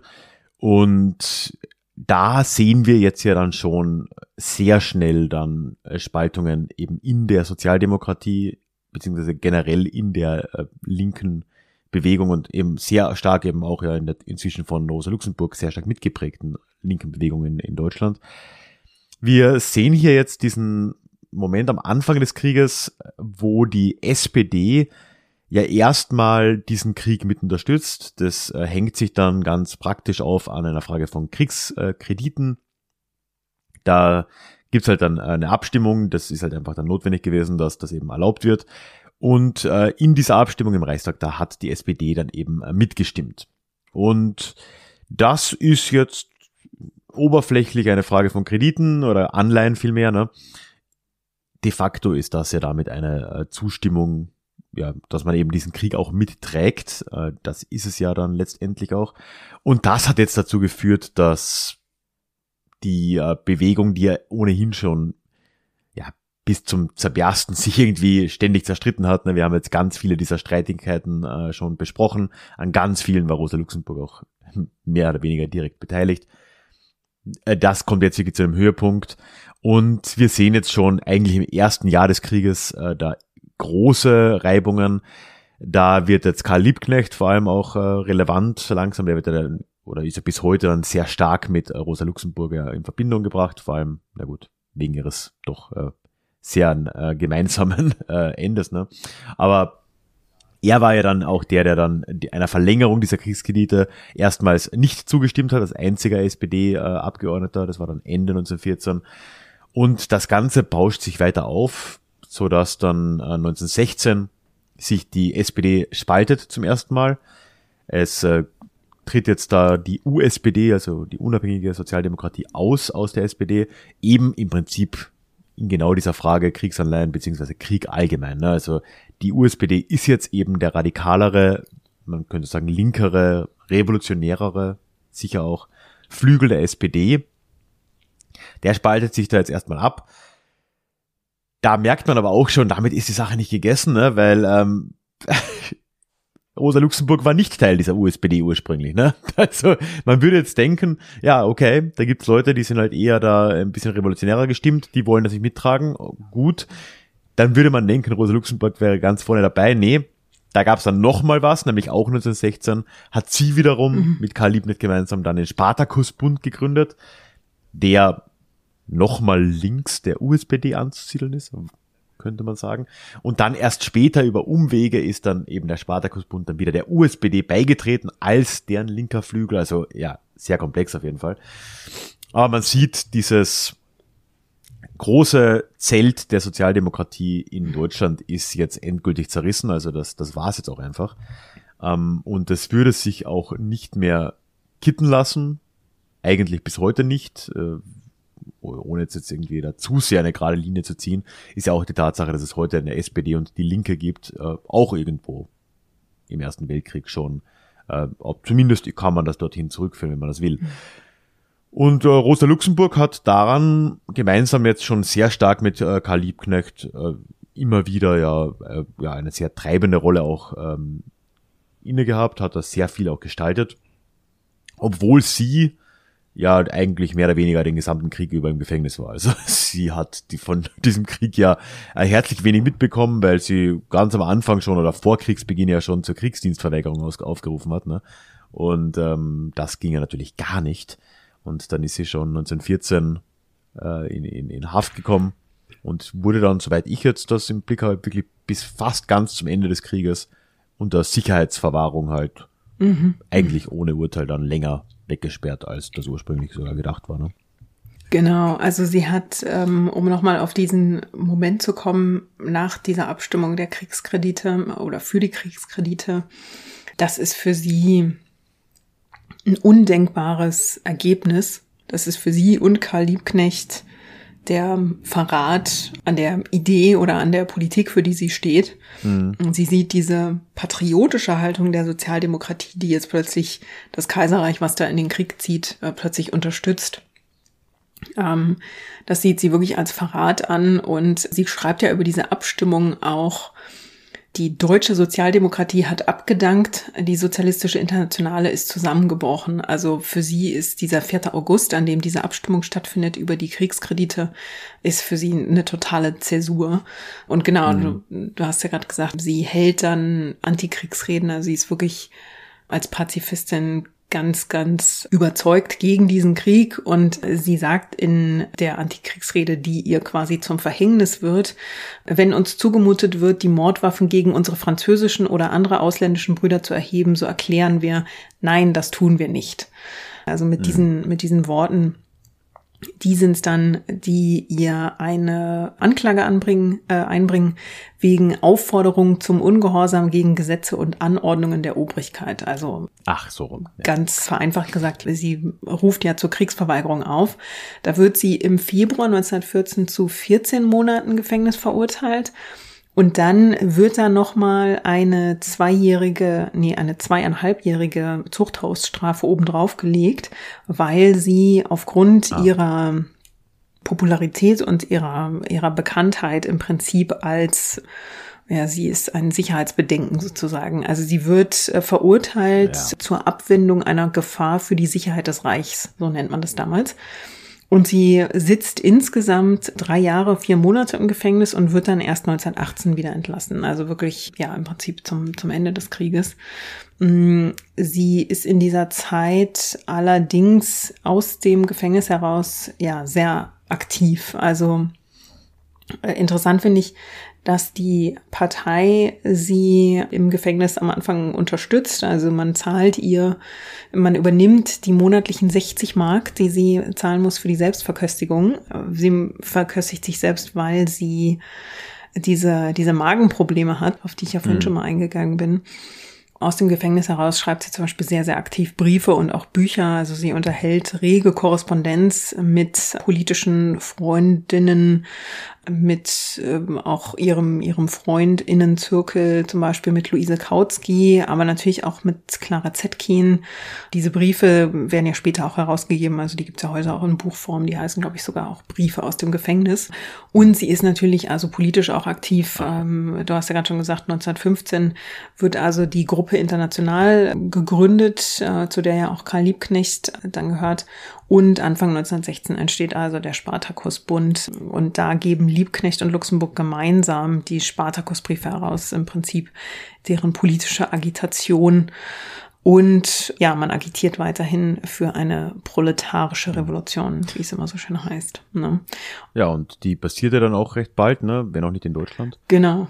1917 dann auch aus dem Gefängnis kriegt sie das ja dann mit, dass ähm, in, in, in Russland ja die Revolution dann auch kommt. Da haben wir ja auch schon drüber gesprochen, welche Probleme sie damit dann durchaus auch wieder hatte. Ne? Aus der Zeit, ich schätze mal, das ist auch aus einem ihrer Briefe dann, ne? Kommt ihr wahrscheinlich ihr berühmteste Zitat über die Freiheit der Andersdenkenden. Ne? Genau, es gibt äh, zwei Zitate aus dieser Zeit. Also zum einen schreibt sie über, also wir haben ja schon mal darüber gesprochen, dass sie sich zunehmend, ähm, dass sie zunehmend Probleme hat mit Lenins Methoden, dass sie das zunehmend kritischer sieht. Mhm. Ne? Luxemburg wollte ja eine Revolution getragen vom Volk und keine Parteidiktatur. Und äh, dazu schrieb sie, die proletarische Revolution bedarf für ihre Ziele keines Terrors. Sie hasst und verabscheut den Menschenmord. Sie bedarf dieser Kampfmittel nicht, weil sie nicht Individuen, sondern Institutionen bekämpft.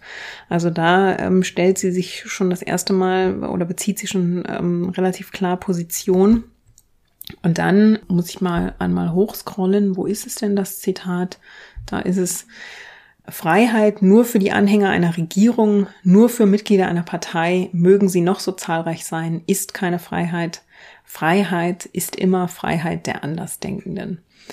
Also das Zitat geht ja äh, noch weiter, das kommt ja aus einer längeren Abhandlung, aber was sie im Prinzip damit sagt und sagen will, ist natürlich, dass Freiheit kein Privileg sein darf. Ne?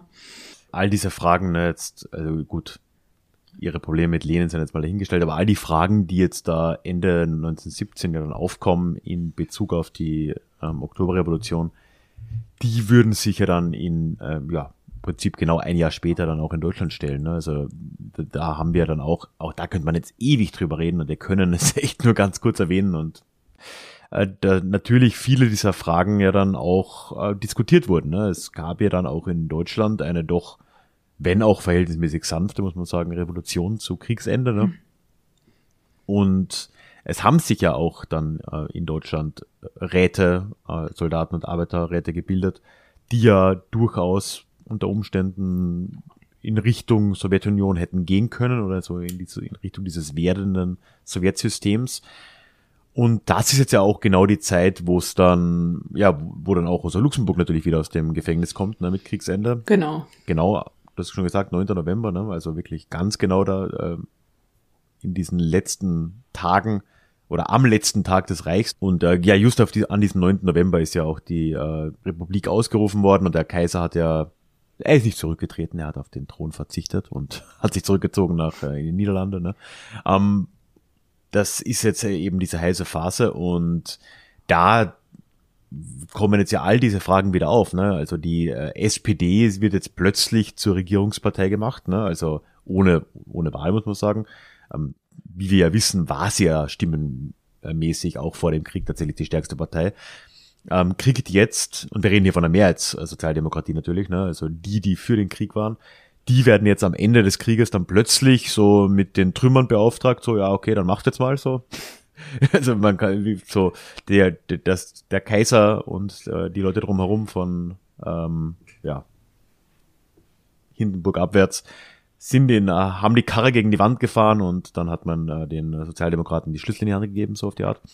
Und das war jetzt halt eben die Situation, ne? die äh, waren jetzt da plötzlich an der Macht, haben dann auch eine ja, irgendwie schwierige, wenn auch anfangs zumindest recht pragmatisch getragene Koalition mit der USPD dann da äh, ist eingegangen. Aber natürlich ist jetzt ähm, diese Frage der Revolution versus Reform äh, heißer denn je. Und jetzt ist es eben auch der Moment, wo dann äh, Rosa Luxemburg und Karl Liebknecht und viele andere dann ähm, endgültig einen, einen, ja, vielleicht noch dauerhafteren Split in dieser äh, Sozialdemokratie dann herbeiführen, der bis heute eben auch anhält und äh, gegen Ende des Jahres 1918 dann die KPD gründen, beziehungsweise ich glaube offiziell dann am 1. Januar, ne? Genau. Und äh, damit ist jetzt ja dann wirklich auch endgültig das, was ich vorhin gemeint habe, ne? also die KPD ist ja dann über Umwege SED, wo sie dann wieder mit der SPD vereint ist. Irgendwo auch, auch wenn das sicher niemand so gern hört, äh, Vorgängerpartei der Linken irgendwie. Und da haben wir schon Folgen, die sich bis heute eben äh, durchziehen und das ist äh, sehr stark auf Betreiben von Rosa Luxemburg eben auch geschehen. Wobei auch da immer Streitigkeiten waren. Ne? Die haben ja diese Partei gegründet und sie haben dann nicht an den Wahlen teilgenommen, die Anfang Januar waren. Mhm. Rosa Luxemburg wollte das eigentlich, aber ähm, ja, hat man halt eben nicht gemacht, ne? Naja, und äh, kurz darauf kommt es ja auch schon, am 5. Januar kommt es ja auch schon zum Spartakusaufstand. Also es geht ja Schlag auf Schlag in, in dieser ja, Zeit, ne? Was? Also USPD und KPD rufen zum Sturz der Regierung auf äh, von Ebert und Scheidemann. Äh, Ebert und Scheidemann wollen ihrerseits die Arbeiter- und Soldatenräte ja nicht an der Macht beteiligen. Also es gibt halt, man ist ja mitten in diesem Machtgerangel. Ne? Mhm. Luxemburg ist eigentlich dagegen, den Spartakusaufstand zu provozieren, losbrechen zu lassen. Das ist so ein bisschen mehr, Liebknecht drückt da ein Stück weiter aufs, aufs Gas als sie. Sie findet das zu früh. Und ja, das ist ja dann tatsächlich auch so, dass ihnen das auch äh, zum Verhängnis wird. Ne? Also es mhm. sind sehr chaotische Tage, auch sehr brutale, gewaltgezeichnete Tage. Ne? Und dann kommt es eben zu dem sehr unrühmlichen Kapitel der SPD, dass mhm. Ebert und Scheidemann sich entscheiden, mit der Reichswehr zusammenzuarbeiten, um diese, um die Revolution zu verhindern, um den Spartakusaufstand niederzuschlagen. Ne? Hm. Und sogar mit Freischälerverbänden. Ne? Also das ist ja generell, das würde jetzt sicher noch öfter wiederholen. Ne? Also im Mai dann, ein paar Monate später, wird ja auch die Räterepublik in München mhm. dann auch sehr blutig. Ganz ähnlich niedergeschlagen, ne? in einer sehr unheiligen Allianz zwischen SPD und Reichswehr und eben diesen Freischärlerverbänden und so. Ne? Ja. Genau, also bei der Niederschlagung in Berlin gibt's ja auch schon hunderte Tote. Ne? Die ja. werden also mit Hilfe des Militärs und dieser Freischärler niedergeschlagen. Da wird tagelang regelrecht Jagd auf Kommunisten gemacht. Ne? Also Uniformierte durchstreifen die Stadt und durchkämmen da wirklich die bekannten Verstecke nach den Kommunisten und Kommunistinnen und da werden auch Luxemburg und Liebknecht dann entdeckt und am 15. Januar in Berlin-Wilmersdorf äh, festgenommen, werden dann in das Hotel Eden verschleppt. Nachdem sie dann mehrere Stunden im Hotel festgehalten wurden, werden sie dann jeweils getrennt voneinander mit dem Gewehrkolben erst an den Kopf geschlagen und dann später erschossen. Und Liebknechts Leiche wird sogar noch ja, bei den Behörden abgegeben. Rosa Luxemburg mhm. wird in den Landwehrkanal geworfen. Sie ist 48 Jahre alt, als sie stirbt. Ja, und wenige Tage später wird dann Liebknecht auf dem Friedhof in Berlin Friedrichsfelde beerdigt und es wird auf diesem Zug, dem unzählige Leute folgen, auch ein Lehrersarg mitgetragen für Rosa Luxemburg. Also man weiß schon, dass sie tot ist, aber ihre Leiche ist noch nicht gefunden worden. Das passiert dann erst Monate später, am 31. Mai 1919. Da wird sie dann an einer Schleuse des Berliner Landwehrkanals angeschwemmt. Und am 13. Juni 1919 wird sie dann neben Karl Liebknecht beerdigt. Es mhm. ist in den Tagen nach ihrem Tod noch so, dass Leo Jogiches tatsächlich noch versucht, die Morde an Liebknecht und Luxemburg aufzuklären. Der versucht also da eine, eine Untersuchung voranzutreiben und wird dann zwei Monate nach dem Mord an Liebknecht und Luxemburg im März 1919 selbst inhaftiert und von einem Polizisten im Kriminalgefängnis in Berlin-Moabit ermordet.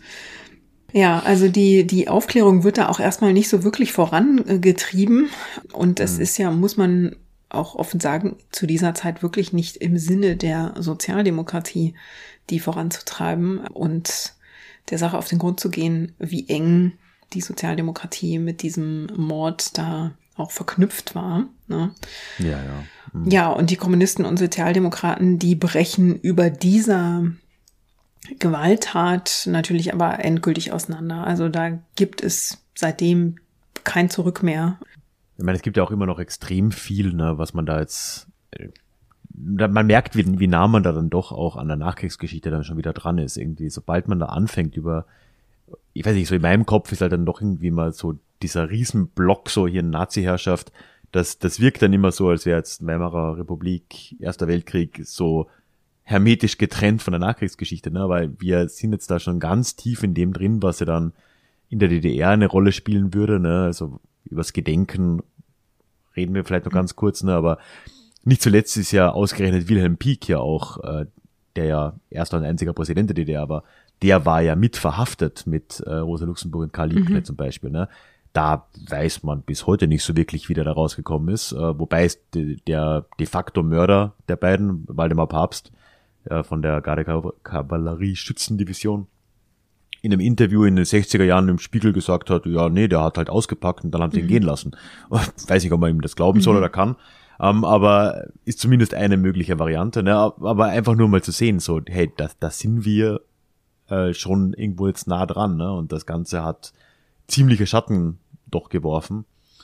Und ja, gerade in der Sozialdemokratie, beziehungsweise im linken Lager, muss man jetzt ja inzwischen sagen, ne, die USPD wird sich zwar irgendwann aufbrauchen, aber wie du sagst, diese, die SPD und die äh, KPD würden sich halt auch mhm. nicht mehr annähern.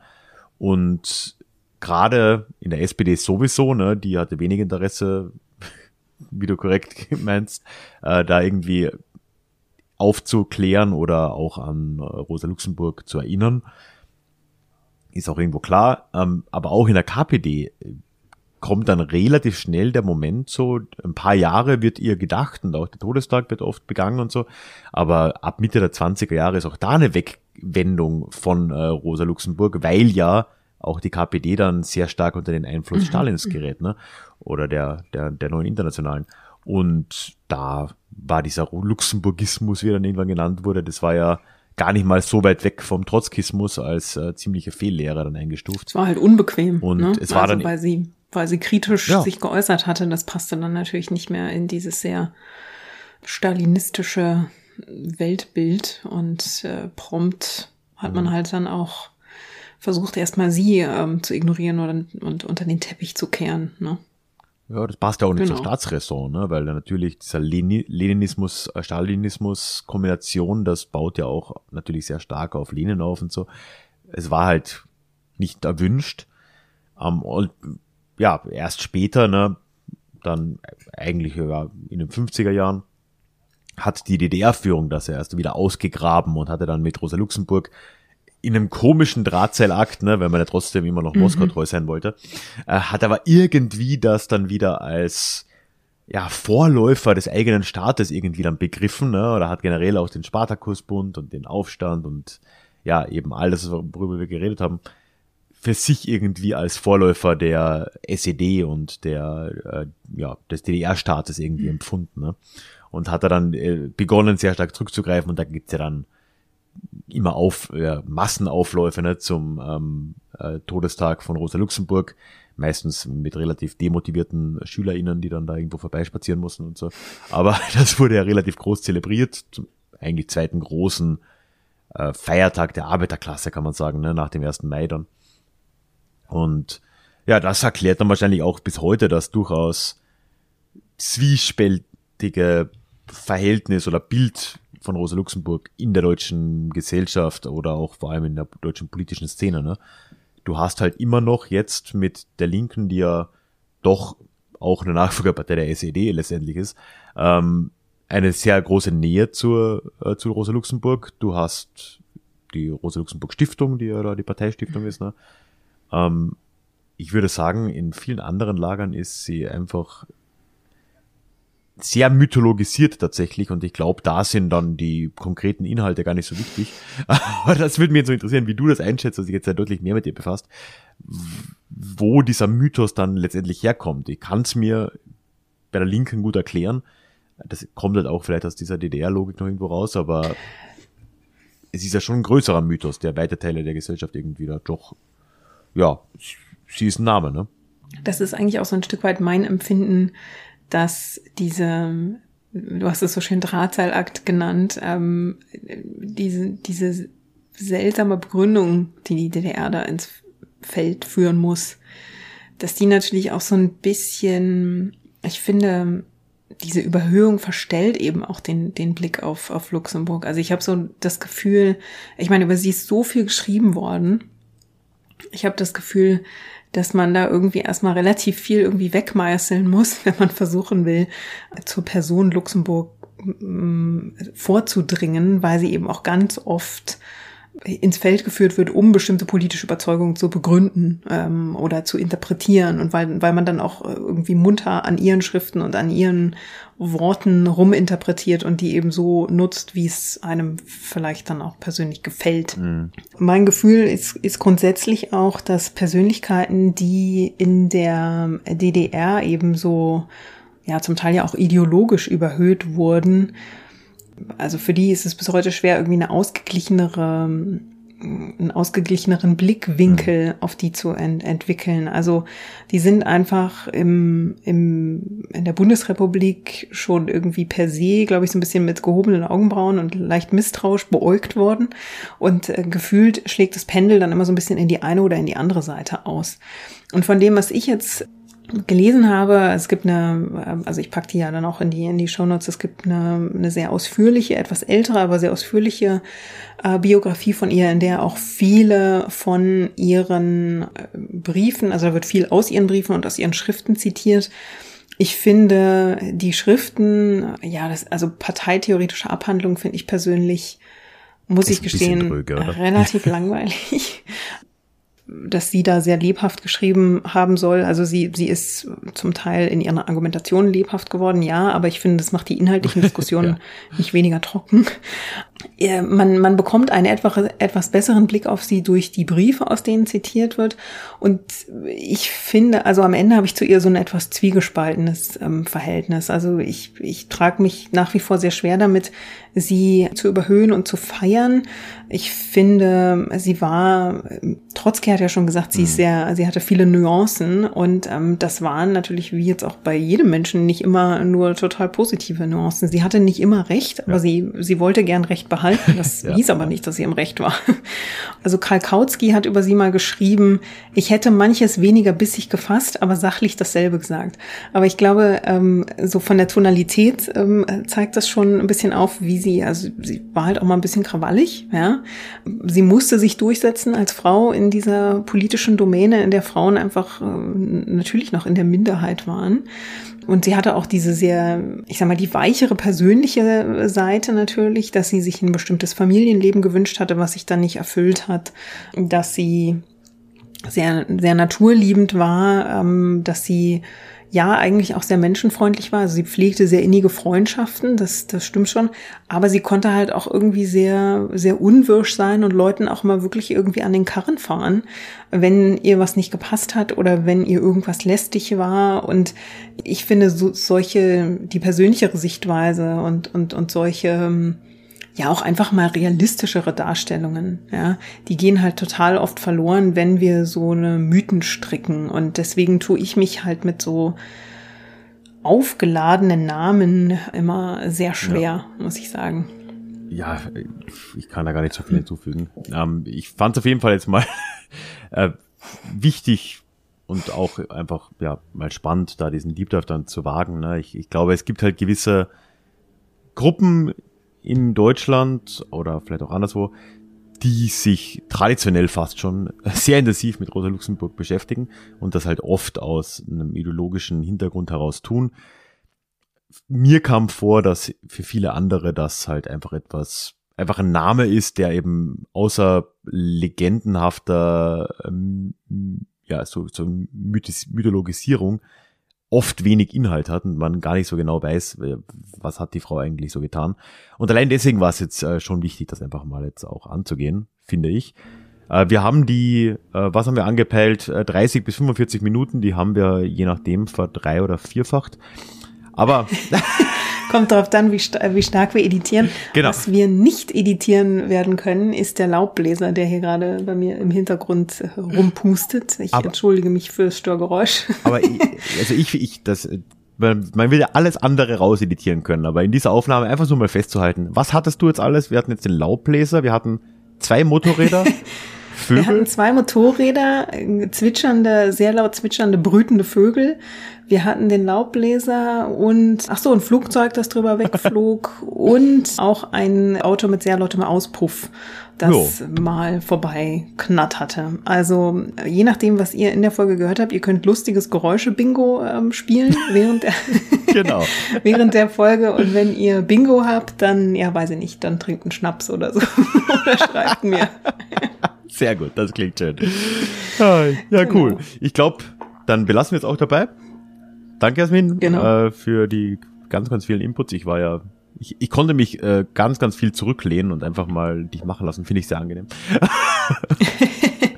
ja, ich finde, ähm, also gefühlt war es immer noch ein, ein Höllenritt sozusagen, also ein, ein sehr schneller Ritt durch ihre Biografie, was ich schon beachtlich finde. Ich meine, sie ist nur 48 geworden, sie war in 20 Jahren politisch sehr aktiv, sie hat so viele Debatten mitgeführt und trotzdem muss man es dann irgendwie doch sehr, sehr eindampfen. Also ähm, ich kann eigentlich jeder und jedem nur empfehlen, mh, mm, und gerade auch, weil sie so eine aufgeladene Figur ist, einfach selbst anfangen, auch zu lesen, sich da irgendwie tiefer einzugraben. Ähm, es gibt Biografien zu ihr en masse mhm. und ja, sich da einfach auch selbst irgendwie ein Bild zu machen. Wer war diese Frau eigentlich, deren Name irgendwie immer so, so groß über uns schwebt? ähm, ich hoffe mal, dass wir mit der Folge einen schönen, einen schönen Einstieg dafür bieten konnten und dass die eine oder der andere dann vielleicht Lust bekommen hat, da tiefer einzusteigen. Und jetzt bin ich ruhig, weil die Laubbläser, das wird ja heute nichts mehr. Sehr gut. Dann sind wir raus. tschüss. Äh, tschüss. Damit bleibt mir nur, mich von euch zu verabschieden. Alle Links und Quellen zur Episode packe ich euch natürlich wie immer in die Show Notes.